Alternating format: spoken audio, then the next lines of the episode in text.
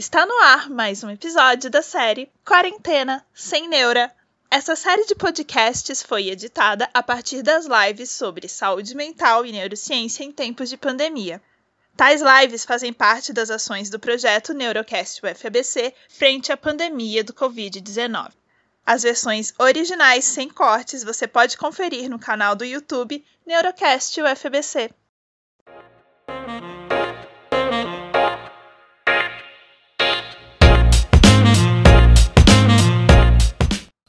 Boa noite.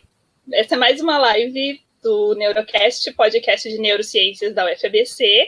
Eu sou Catarina, membro do projeto, e na live de hoje falaremos sobre como essa quarentena pode estar afetando a nossa atenção, a percepção. E ao contrário das outras lives que já fizemos, dessa vez vai ter um foco bem mais de neurociência e não tão clínico, então, estamos aqui com os convidados da noite, o professor André Cravo. Olá, boa noite. O meu nome é André Cravo, sou professor da, da Federal da BC, é, sou psicólogo de formação, mas nunca fiz clínica, então concordo 100% com a Catarina, vai ser uma coisa muito mais cognitiva, muito menos de, de um aspecto clínico da, da, da discussão hoje. Estou é, na UFABC já faz oito anos, talvez complete oito anos durante o isolamento, então talvez a comemoração seja a distância, como tantas coisas. É, eu sou professor do grupo da, da neurociência e trabalho com cognição humana, com percepção, percepção de tempo, algumas coisas que a gente vai discutir aqui hoje. E também temos o Isaú. Boa noite, pessoal. Eu sou o Isaú, uh, sou aluno de doutorado, inclusive do professor André Cravo. Estou uh, aí numa caminhada na UFBC já há um tempo, sou biólogo pela UFBC, neurocientista também por aí. Então, estou bem feliz de estar aqui. Hoje eu trabalho na mesma linha que o professor André, como aluno dele, né? Então, trabalho com percepção, percepção visual e percepção de tempo. Então, estamos aí para isso. Maravilha. Então, começando o tema de hoje, estamos já há um bom tempo nesse isolamento. São 40 dias, mais ou menos, né? Faz. Eu conferi isso hoje, André. Eu tá. conferi tá. desde que a UFBC declarou que as aulas estavam suspensas. Hoje completa exatos 40 dias. 40 dias. Eu sou muito ruim de falar sozinho, então vou aproveitar que tem algumas pessoas dando comentário aqui. Parece que foi mais ou menos que 40 dias, só para ter uma ideia, na opinião de vocês. Parece que esses 40 dias passaram voando ou passaram completamente arrastados? O que você acha, Catarina? Os seus 40 dias passaram voando ou arrastados? Depende da semana, praticamente. É. Mas, como o pessoal do Neurocast, a gente estava falando sobre isso hoje mais cedo, e uma das pessoas falou que parece que estavam passando muito devagar, muito arrastado. É, é, a impressão que eu tenho é que vai ser bem, vai ter uma variação bem, bem grande entre as pessoas, assim. Então, acho que um pouco para começar a falar um pouco assim, né, de, de percepção, de percepção de tempo durante a, a, esse isolamento, acho que a primeira coisa que é importante a gente deixar claro, isso vale para quase tudo que é discutido durante isolamento, é que a gente sabe muito pouco do que está acontecendo no momento. E o motivo é porque a gente tem muita, muito pouco dado para comparar. Né? Então, quando a gente fala de isolamento, ah, como a percepção funciona no isolamento, como a percepção de tempo funciona durante o isolamento, é, o isolamento é uma situação única na história da humanidade. A gente nunca teve nada parecido com isso, nem para começar a olhar dados e ver o que vai acontecer. Isso é verdade para percepção de tempo, mas isso é verdade para tudo, né? Então, todas as perguntas, ah, como é que vai ser a economia pós-isolamento? Como é que vai ser o retorno do isolamento? Como é que vai ser é, o comportamento do vírus quando a gente acabar com isso? Para quase tudo, a resposta a gente não, não tem muitos dados para basear nisso ainda. Então, gente, é um processo de aprendizado durante. Então, percepção de tempo, percepção durante o isolamento, não tem nenhum experimento parecido. Né? Assim, nunca a gente conseguiu fazer uma situação onde as pessoas eram obrigadas a ficar em casa para a gente ver como é que isso mede isolamento. Então, Estou vendo aqui os comentários, André. É, duas, pessoas, duas pessoas falaram que estava arrastado bem devagar e quatro, por enquanto, que eu consegui ver, falou que está passando rápido.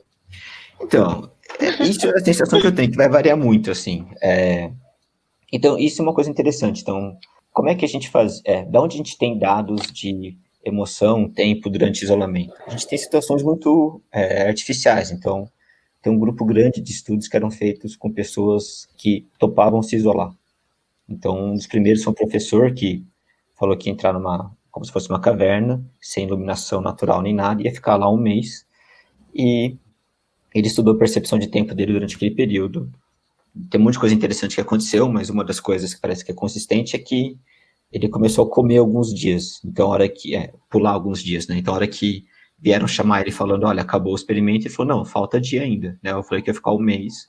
Ele achou que tinha passado, acho que, três semanas. E, na verdade, já tinha dado um mês inteiro. E aí você tem uma série de experimentos que vão fazer uma coisa parecida com pessoas que topam ficar em isolamento.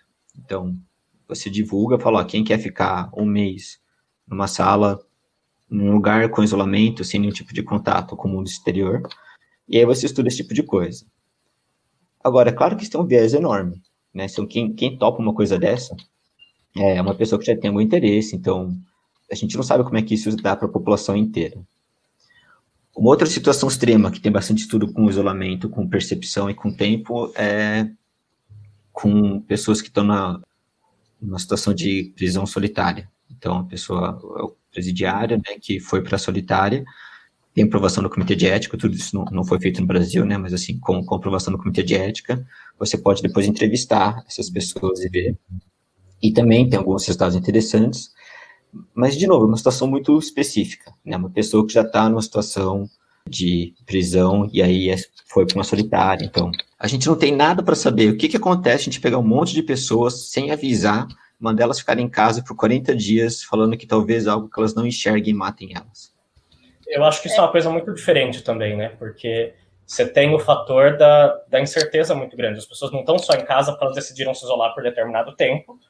Elas estão em casa, elas estão tendo informações do mundo, então elas conseguem é, traquear o tempo de alguma forma, né? Manter, tomar nota do tempo, e isso também vai influenciar a sensação delas, né? É realmente muito diferente, né? De um, de um setting de laboratório. É.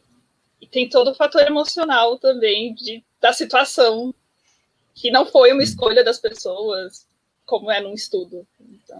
Isso, então não foi uma escolha, que nem o Esaú falou, é uma situação extremamente geradora de ansiedade, e, e, tem uma incerteza, né? Então, assim, se eu falar, é, seria um experimento completamente diferente se eu falasse para as pessoas: olha, a gente vai ficar todo mundo em casa por um mês.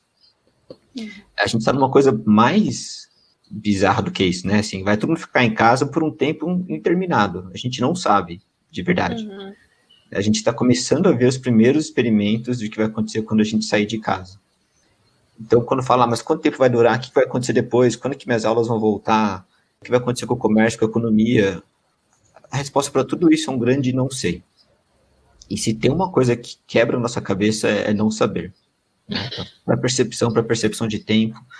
Se você quer deixar um ser humano, né, o Esaú é biólogo, então, assim, né, um humano, angustiado, ele perguntar alguma coisa e você responde, não sei, a gente não sabe de verdade. Mas eu acho que também tem um fator muito importante da incerteza, como você falou, não só da incerteza do tempo, mas da incerteza sobre tudo, né? Então, como você falou, a nossa percepção, ela capitaliza muito em constâncias e diferenças. Então, a gente está sempre detectando Sim. diferenças para formar nossos perceptos e a gente está sempre deixando de processar o que é constante. É, é, claro que são escalas diferentes, é claro que eu estou fazendo uma comparação que é muito mais uma analogia, mas muitas incertezas estão sendo tiradas, né? Ainda por cima tem uma coisa a mais que é não é só ficar em casa, tem o isolamento social, que é algo extremamente angustiante para humanos também. Então, assim, a gente é uma espécie social. Então, assim, a gente ficar isolado em casa, sem saber quanto tempo vai durar, sem poder ver pessoas queridas, tudo isso é, é uma receita para gerar situações de ansiedade mesmo. Uhum. Que Shirley perguntou por que, que para muito dessa percepção de, do tempo durante a quarentena está passando rápido e para outros não, porque tem essa variação. Assim, um dos efeitos clássicos de tempo é quanto mais atenção você pode alocar ao tempo, mais devagar o tempo passa.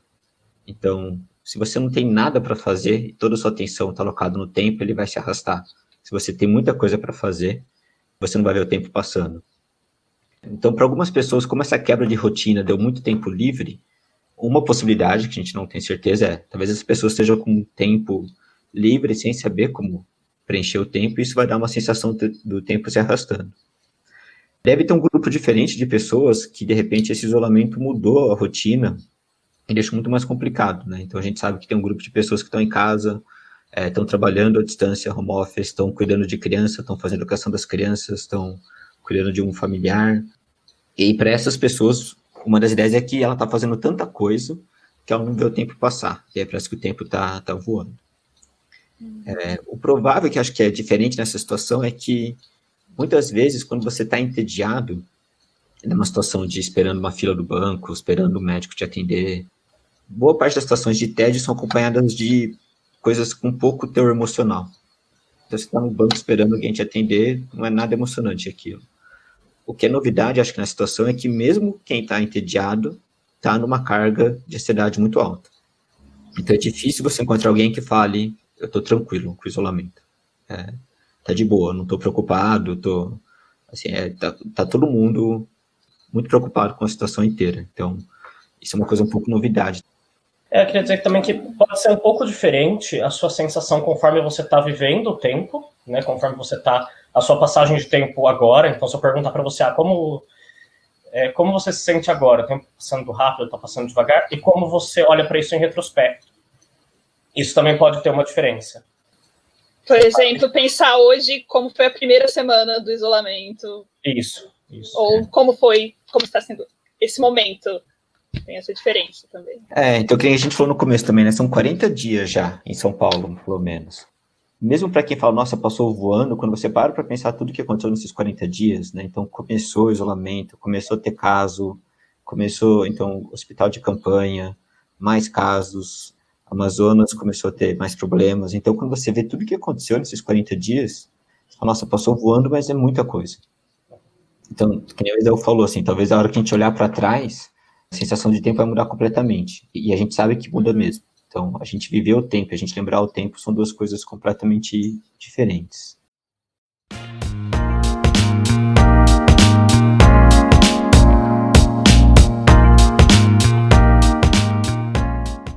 Cara, sobre que está tendo alterações no ciclo sono-vigília é. e quanto que isso afeta.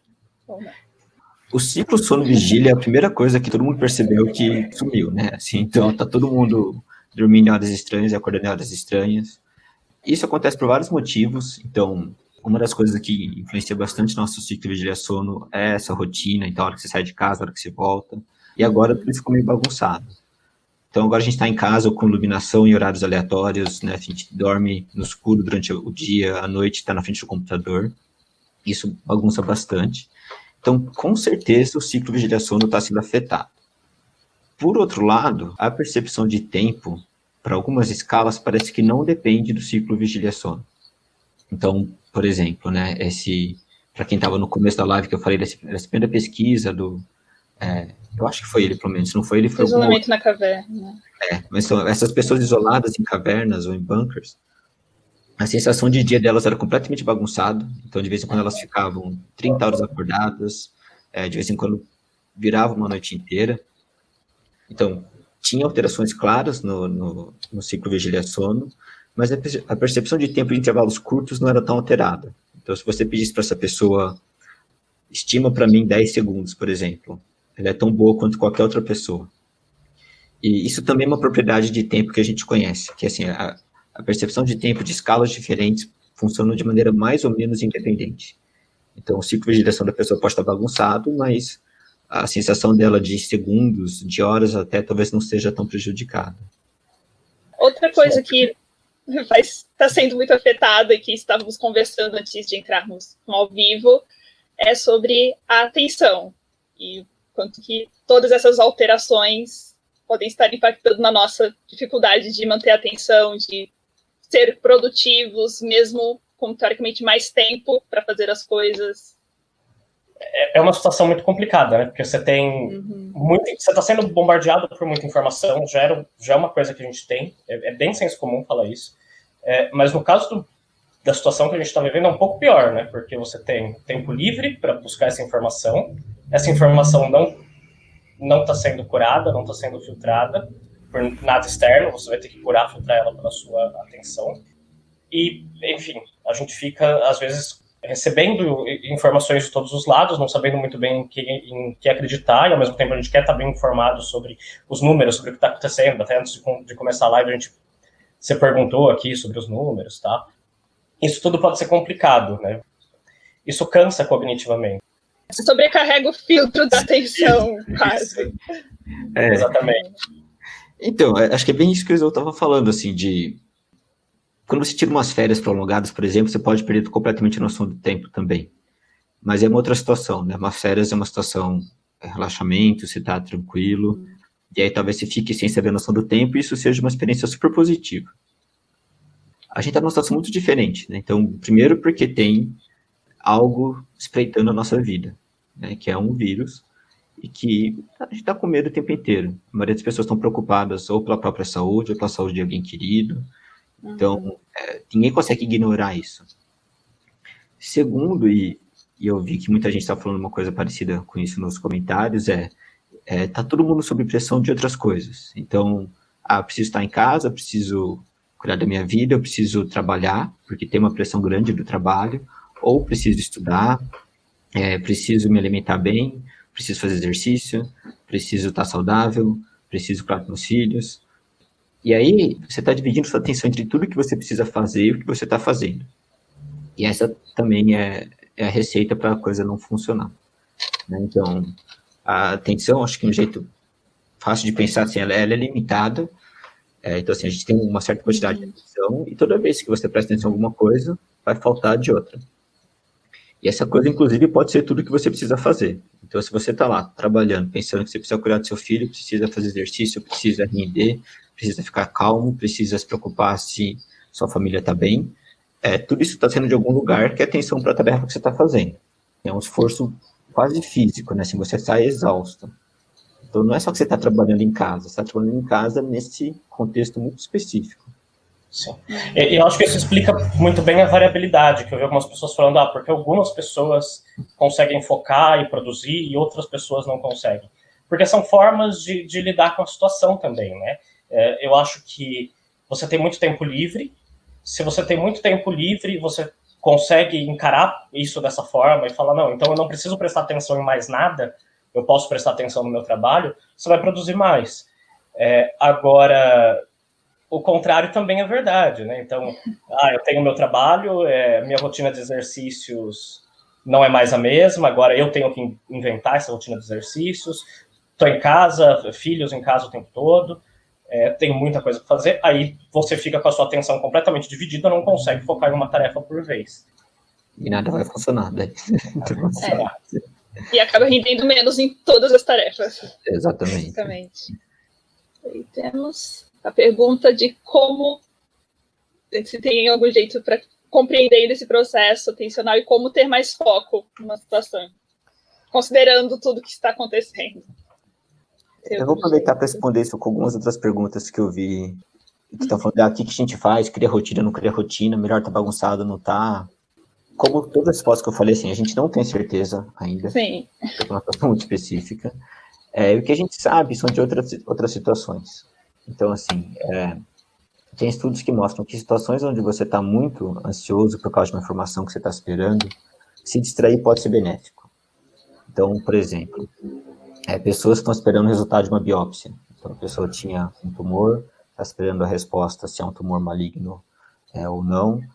Sabe-se que para esse tipo de caso, de vez em quando é bom se distrair. É, e que tipo de coisa distrai? Coisas pequenas de, de curto prazo. Então, jogar videogame, fazer tarefas menores, é, cozinhar. Então, tudo isso que está aparecendo aos montes no Instagram ultimamente, são, né, assim, todo mundo tá fazendo pão. Fazer pão é uma boa, sai bem. Assim, aquela coisa curta, que tem um certo fluxo, você faz seu pão. Jogar videogame, é, fazer esse tipo de, de tarefa ajuda a distrair, e ajuda a distrair no sentido de, existe algo gerando ansiedade, é, que não é bom você pensar o tempo inteiro. Né? Assim, pensar no, no coronavírus 24 horas por dia não vai fazer nenhum bem para ninguém. Uhum. Então, para algumas coisas, isso ajuda. Né? Você se distrai um pouco, isso vai te ajudar a ficar um pouco mais tranquilo. Como manter um foco nessa situação? é, é difícil, porque, como eu falei, é muita coisa acontecendo ao mesmo tempo. Então, tem pessoas que falam, como é que eu mantenho foco na minha casa que tem a minha avó, duas crianças e meu trabalho? Não, não mantém, assim, né? Se tenta você manter sua saúde, está ótimo já. Mas fora isso, tem alguns estudos que sugerem rotinas ajudam. Então, criar uma rotina de estudo, criar uma rotina de. E aí não é só uma rotina de tempo, é uma rotina assim, né? Então, tem toda essa discussão. A gente é muito guiado pelo tempo do relógio, isso foi a primeira coisa que foi embora.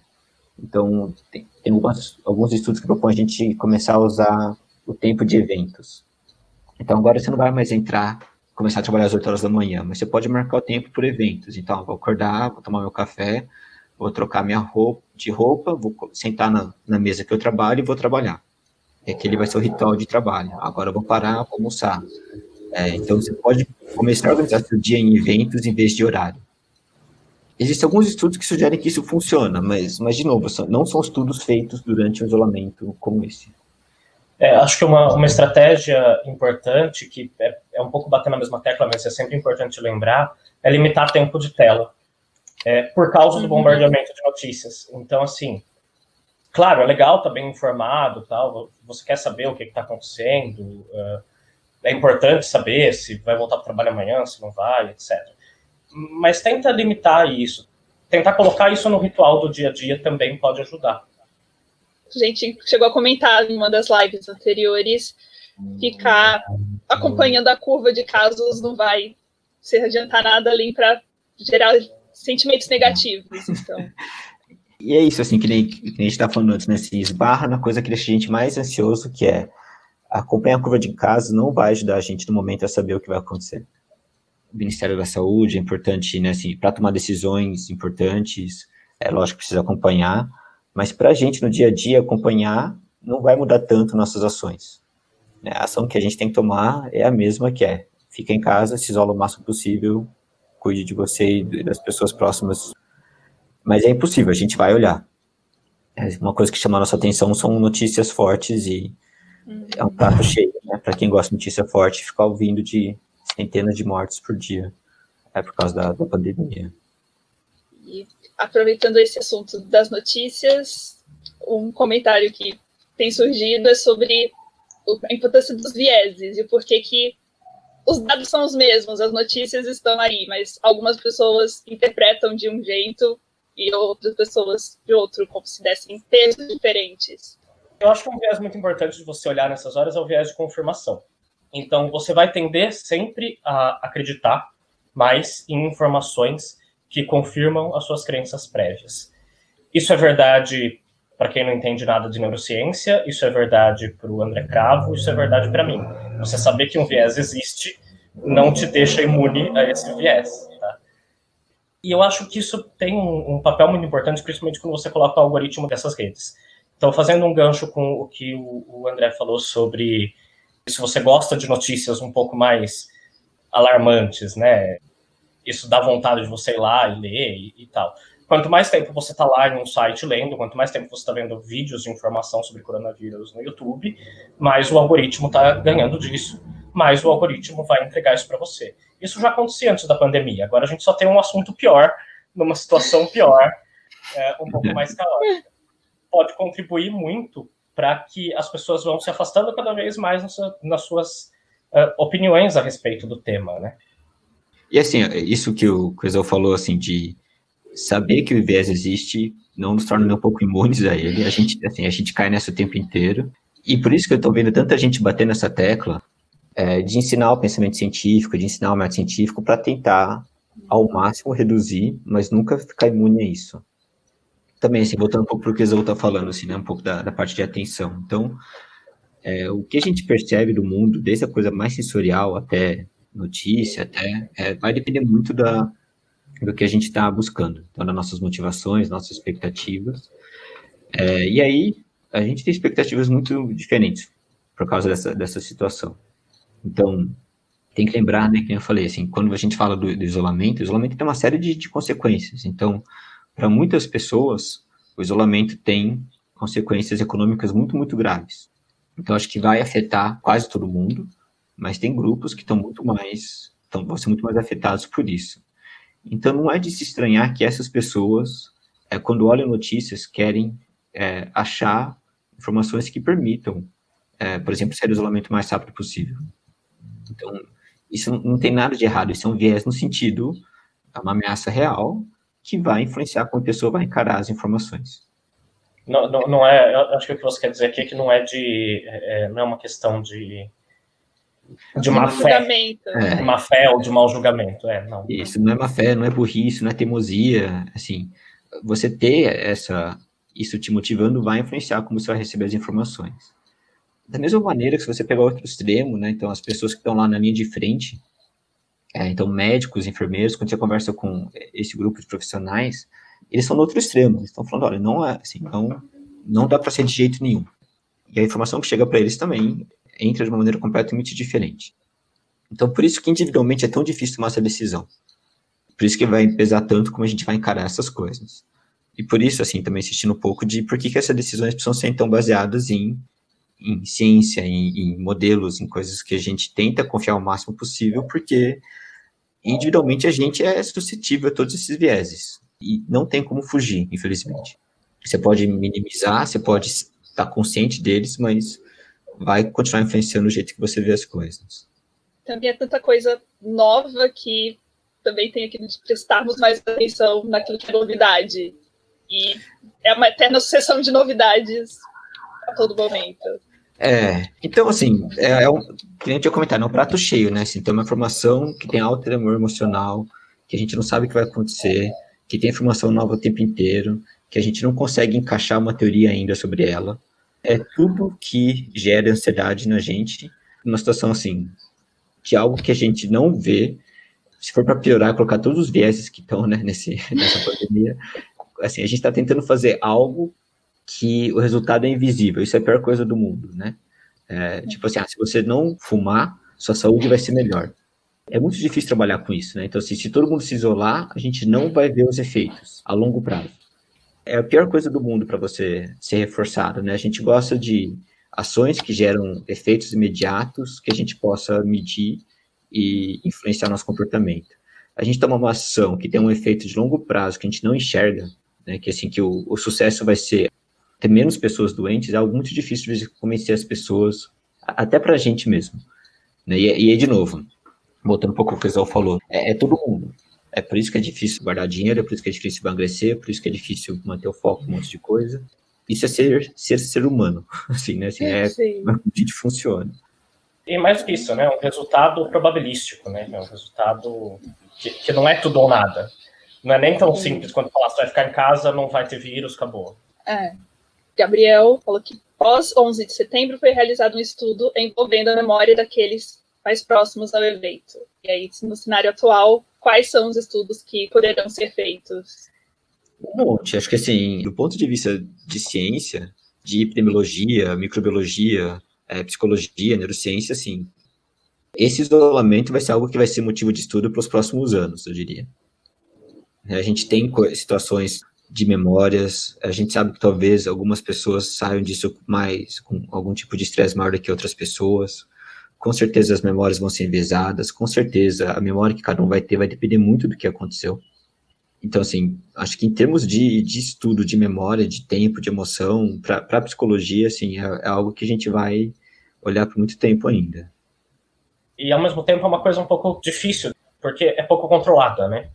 É difícil você, então, por exemplo, se eu for estudar memória, eu for perguntar quais foram os eventos marcantes durante o tempo da quarentena para uma pessoa X e tentar estimar ali se esses eventos ela realmente lembrou deles com acurácia ou não. Vai ser muito difícil também acessar isso, né? Então, eu acho que é por isso também que a gente está se movendo para tentar fazer um estudo de tempo aqui, né? É, então, assim, acho que o, o, Gabriel agora falou, né, que quer saber sobre em neurociência. É. E tem muita coisa. Então, que nem o Isão falou, acho que sim, tem uma coisa de o fato de não ser controlado é legal, por um lado, porque significa que, do ponto de vista, a gente pode ver essas variações entre pessoas. Tem uma questão de, de memória, que talvez esse que o Gabriel perguntou um pouco mais. Por causa das memórias falsas, eu acho, né? E isso é uma coisa muito interessante, assim, porque, é, que nem o Isel falou, com certeza vai ter memórias falsas. Com certeza o jeito que a gente vai reconstruir vai ser completamente diferente do que o que a gente está passando agora. Mas isso é o que é interessante. É, então, quando daqui a alguns anos, para a gente poder perguntar para as pessoas, olha, desses X dias que vocês ficaram em isolamento, o que vocês lembraram? É, ou relate a sequência de casos. Então, vou dar um exemplo que eu acho que está acontecendo agora já. Eu acho que para a gente já é difícil a gente ter consciência de quão abrupto isso foi. Então, a Catarina falou assim, faz 40 dias que a UFABC fechou, por exemplo, mas a gente não se despediu da UFABC, não foi uma decisão crescente.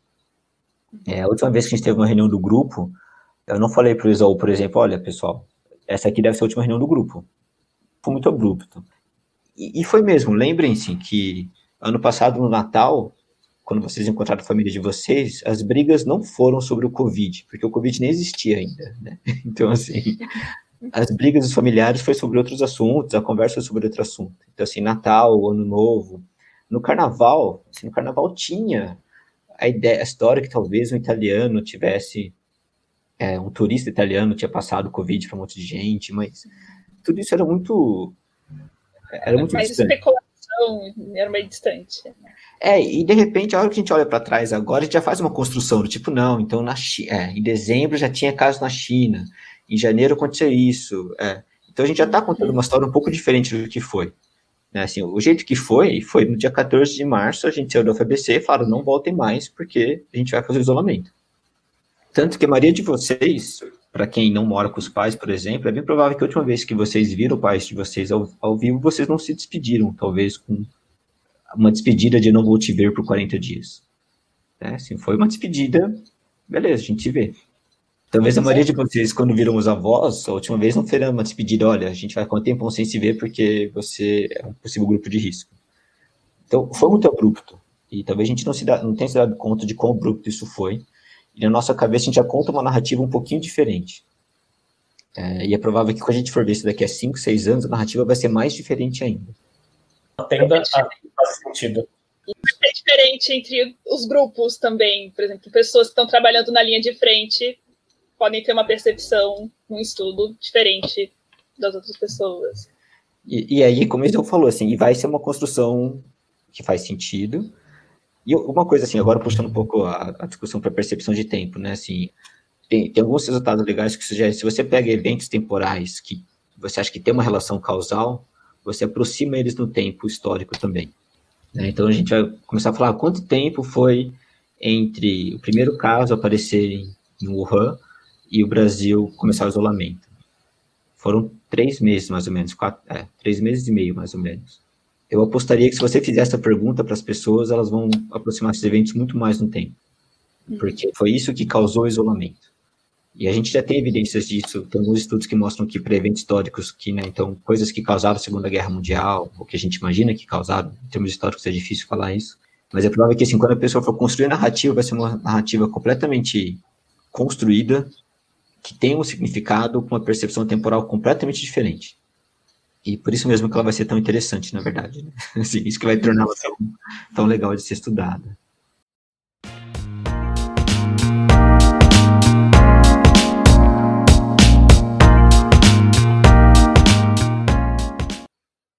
É, falando sobre a guerra, mais cedo perguntaram se o isolamento durante guerras é distinto do que a gente está vivendo essa é uma pergunta difícil. É, eu não sei dizer exatamente como eram os isolamentos durante é. as guerras. É, então... Eu posso dizer que com certeza era diferente do ponto de vista do motivo, né? Do ponto de vista de como a informação era, era veiculada e por aí vai. Uhum. Né? Então, com certeza a gente tem informações muito mais rápidas, muito mais em tempo real, a gente está sendo bombardeado por elas muito mais. E, e, o fato do inimigo invisível é um pouco pior também, né? Hum, o André falou é. isso algumas vezes. Eu acho que o fato do inimigo ser invisível e o inimigo, entre aspas, né? O vírus ser invisível e de ter essa, essa, essa questão que não é tudo ou nada, não é, não é uma relação causal simples de eu sair de casa, vou ficar doente. Você não sabe. Enfim, eu acho que tudo isso são complicantes que são muito diferentes de uma guerra. Então, só para começar, é. Aí sobre isolamento, o André souber mais. Não, eu, eu, acho que não fizeram eu não lembro de estudos sobre isolamento em situações de, de guerra. É, eu concordo com o Esaú, eu acho que, assim, em termos históricos, uma coisa que se aproxima, num certo sentido, não em todos, é um pouco Chernobyl. Assim, então, para quem assistiu tem, tem, um, tem livros legais também, mas para quem assistiu a série, que tem essa conotação algo invisível que você não enxerga, que você não sabe muito bem o que causa, que é difícil convencer as pessoas da relevância e que tem um papel de isolamento importante. Então, acho que uma coisa diferente da guerra, e mesmo Chernobyl nesse sentido, é não é só a gente estar tá com medo de algo, é a gente não poder é, interagir com pessoas. É, isso isso para é, seres humanos é muito difícil. É, e a gente não se acostumou com isso, é engraçado, né? A gente fala, bom, mas hoje em dia tem internet, mas a, a gente, a maioria das pessoas que eu conheço não está usando essas ferramentas. É, a gente usa muito para trabalhar, mas é, eu vejo algumas pessoas falando, não, de vez em quando eu me encontro com minha família online, mas é, numa frequência muito menor, no contexto muito menor. É, eu acho que a gente está subestimando um pouco a importância que esse tipo de interação tem. Até por afetarem bem a reação emocional, pegando o gancho das outras lives que a gente fez, e a emoção está relacionado com a memória, afeta muito todos os processos. É, é e, e ser humano é um bicho social. Assim, tem pessoas mais introvertidas, pessoas mais extrovertidas, né, assim, é, mas de maneira geral, nós somos bichos sociais que dependem de interação social. Uhum. É. Então, isso é uma novidade. Eu acho que você pegar um grupo de pessoas que não queria ser isoladas, isolar, é, sem saber quando vai terminar, é uma situação muito única. Horrível e única, né? Assim, de...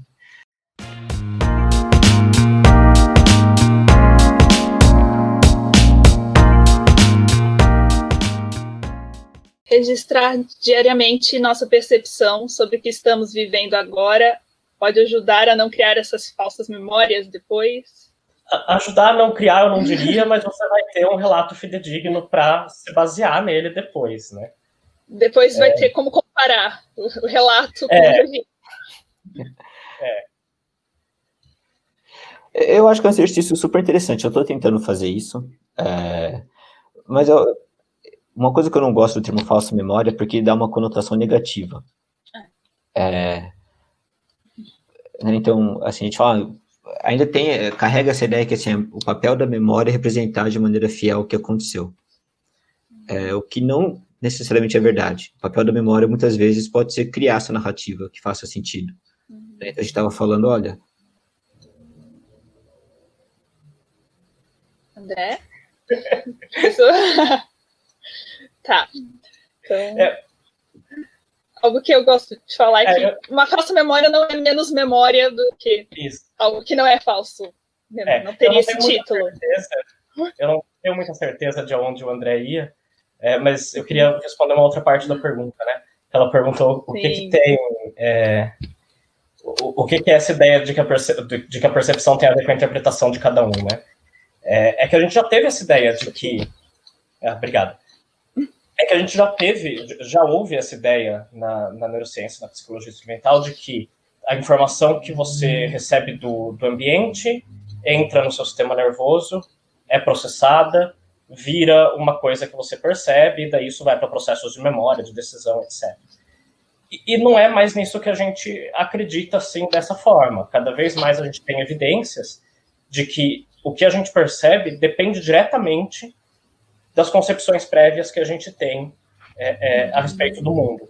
E não estou falando só de concepções é, é, é, super construídas e, e, sei lá, posicionamento ideológico, não é nem isso. É o contato prévio que você teve com estímulo simples. Então, a quantidade de vezes que você viu um objeto vermelho interfere na forma como você processa a informação do que é vermelho.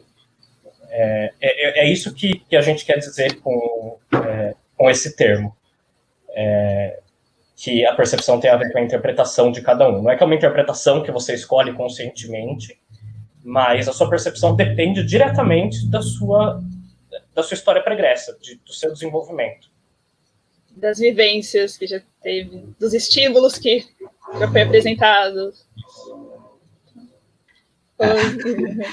desculpa, eu estava falando da, da, memória, só para terminar, desculpa. Então, a gente fala de quando assim, o papel da memória não é necessariamente criar uma representação fidedigna de tudo.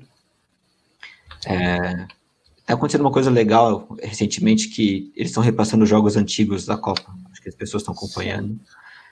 e pensa o seguinte: você tinha uma representação fidedigna de um jogo, essa representação, essa lembrança ia demorar 90 minutos. Então, como é que foi a final da Copa de 2002? 90 minutos, das quais 90% não foi muito interessante, assim, sabe, de... Você lembra do gol, lembra de onde você estava, tem uma coisa legal, mas tem uma parte, assim, de... Você meio que compacta, né, aquela experiência do jogo, e é aquilo que você carrega. Isso vai guiar sua memória e vai guiar, como o Isol estava falando, suas futuras percepções. Então, tem uma parte legal que eu acho de fazer um registro, de acompanhar, até para você poder revisitar, mas tem uma parte da memória que é fazer essa reconstrução mesmo, né? fazer essa narrativa, e isso é importante.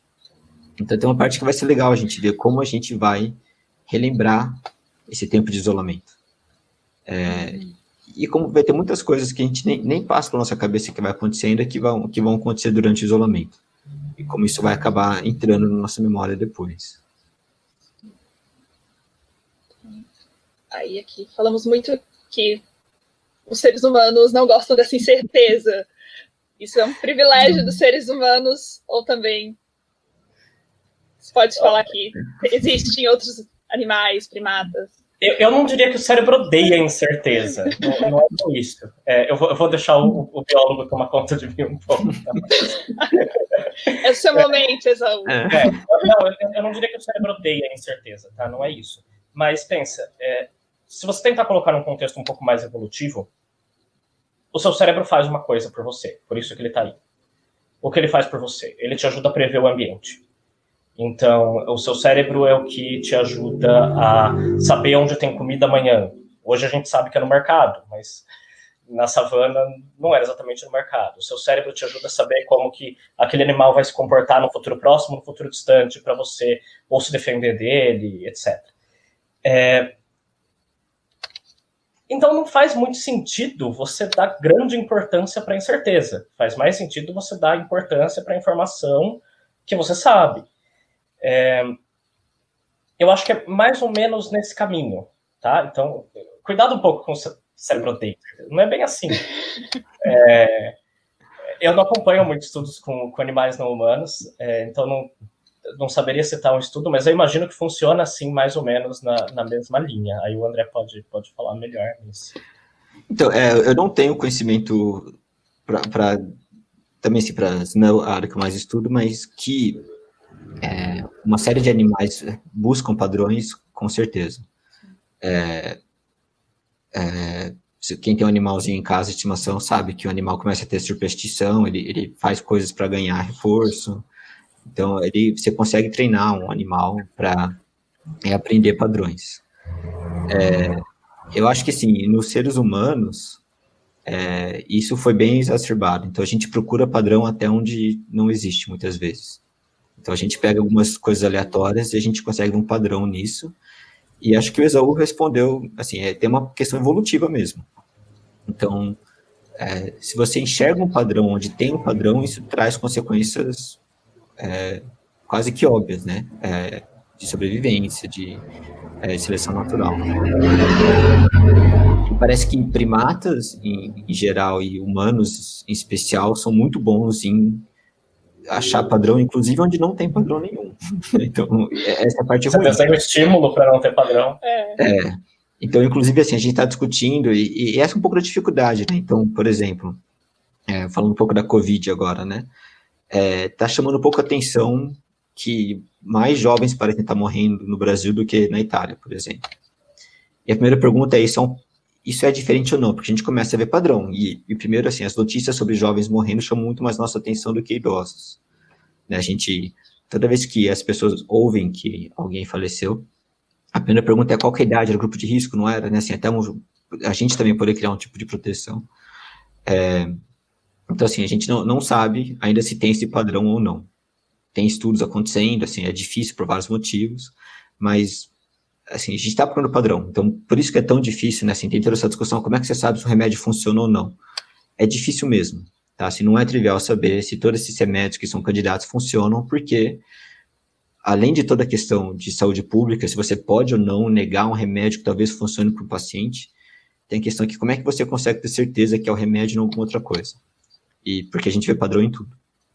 É, então, é, não é trivial mesmo. Assim, o motivo que está demorando tanto para poder ter certeza é porque é difícil mesmo. É, não é simplesmente, ah, a gente deu para cinco pessoas e funcionou. Então, remédios são testados a exaustão, duplo cego, porque não é trivial descobrir isso. Justamente para tentar diminuir o máximo esses vieses todos. Isso. Por isso que demora. É. Ter consciência dos vieses pode te ajudar a tomar decisões mais racionais. Você não vai se ver livre deles, mas. E aqui a Glória tentou se ter uma visão mais positiva pode mudar a forma como percebemos o tempo. Por exemplo, se ficasse lembrando que as coisas vão melhorar, que isso vai passar, pode ajudar a parecer que o tempo foi que ficou em quarentena foi menor, que passou mais rápido, talvez. Também pode te causar ansiedade. É. Cuidado. É, é difícil, não, não, é uma resposta fácil mesmo, assim, de Assim, ser positivo é melhor do que ser negativo em geral, né? assim, pra, é, mas um pouco que o Exaú falou, assim, se de repente você tá falando, não, tudo vai dar certo, vai terminar em uma semana, e uma semana não termina, o rebote disso pode ser muito pior, né? Então, é, assim, infelizmente a gente não, não tem fórmula ainda. Acho que tem uma... É, acho que talvez a única forma que a gente tem, assim, tome cuidado para não se cobrar demais com com qualquer coisa. Não é momento para isso, assim. É, é, uma situação séria e complicada, então é, não se pressionar para ser a pessoa mais feliz, realizada. É, eu falei de fazer pão, mas é, fazendo receitas, yoga, crochê, né? Assim, pode se dar um tempo também. É, e aí se dá um tempo, inclusive, para fazer coisas, essa que a gente estava falando, assim, coisas que tem um fluxo, né? Então, pode dar um tempo para ficar sem fazer nada, jogando videogame, lendo um livro, é, né, assim, para distrair, assim. A gente se distrair, a gente tem essa conotação de estou gastando meu tempo, gastar seu tempo pode ser uma coisa boa também. Assim, não tem problema nenhum você usar seu tempo para fazer coisas que não tem uma aplicação é, direta para o trabalho, para o estudo. É, faz parte também para você também é, ter uma qualidade de vida melhor.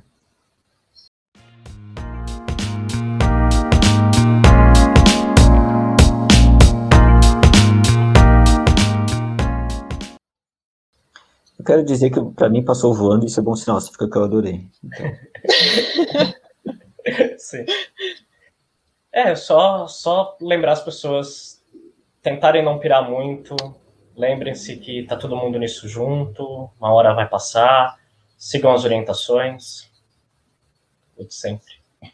É, é novidade para todo mundo essa situação. É tão imprevisível assim para todo mundo, então é, mas isso, eu gostei mais da mensagem do Esaú que da minha, vou roubar. É, é, é, bem um senso comum, assim, mas quando você vê que ninguém sabe muito bem o que está acontecendo, é, faz você se sentir melhor pelo fato de não ter tantas informações. Uhum. A humanidade não tem tantas informações ainda mesmo. Tudo bem você não ter.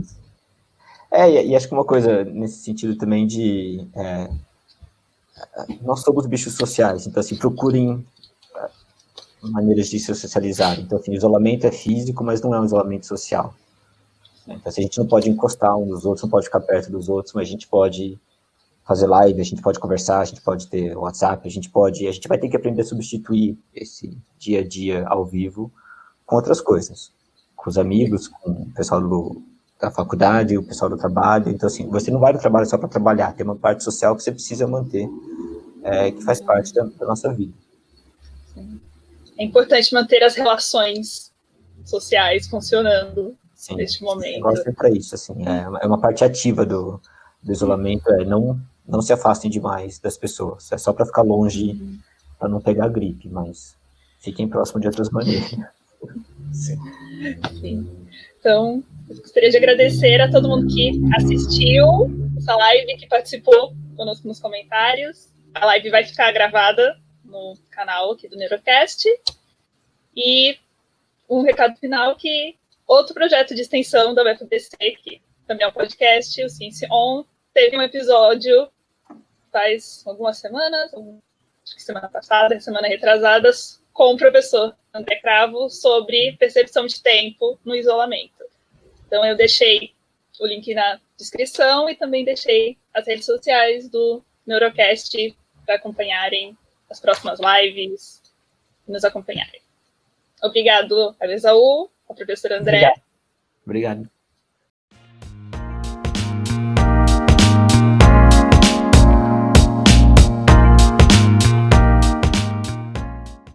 Edição: Glória Santucci e Juliana Volpe. Arte de divulgação: Raine Pereira.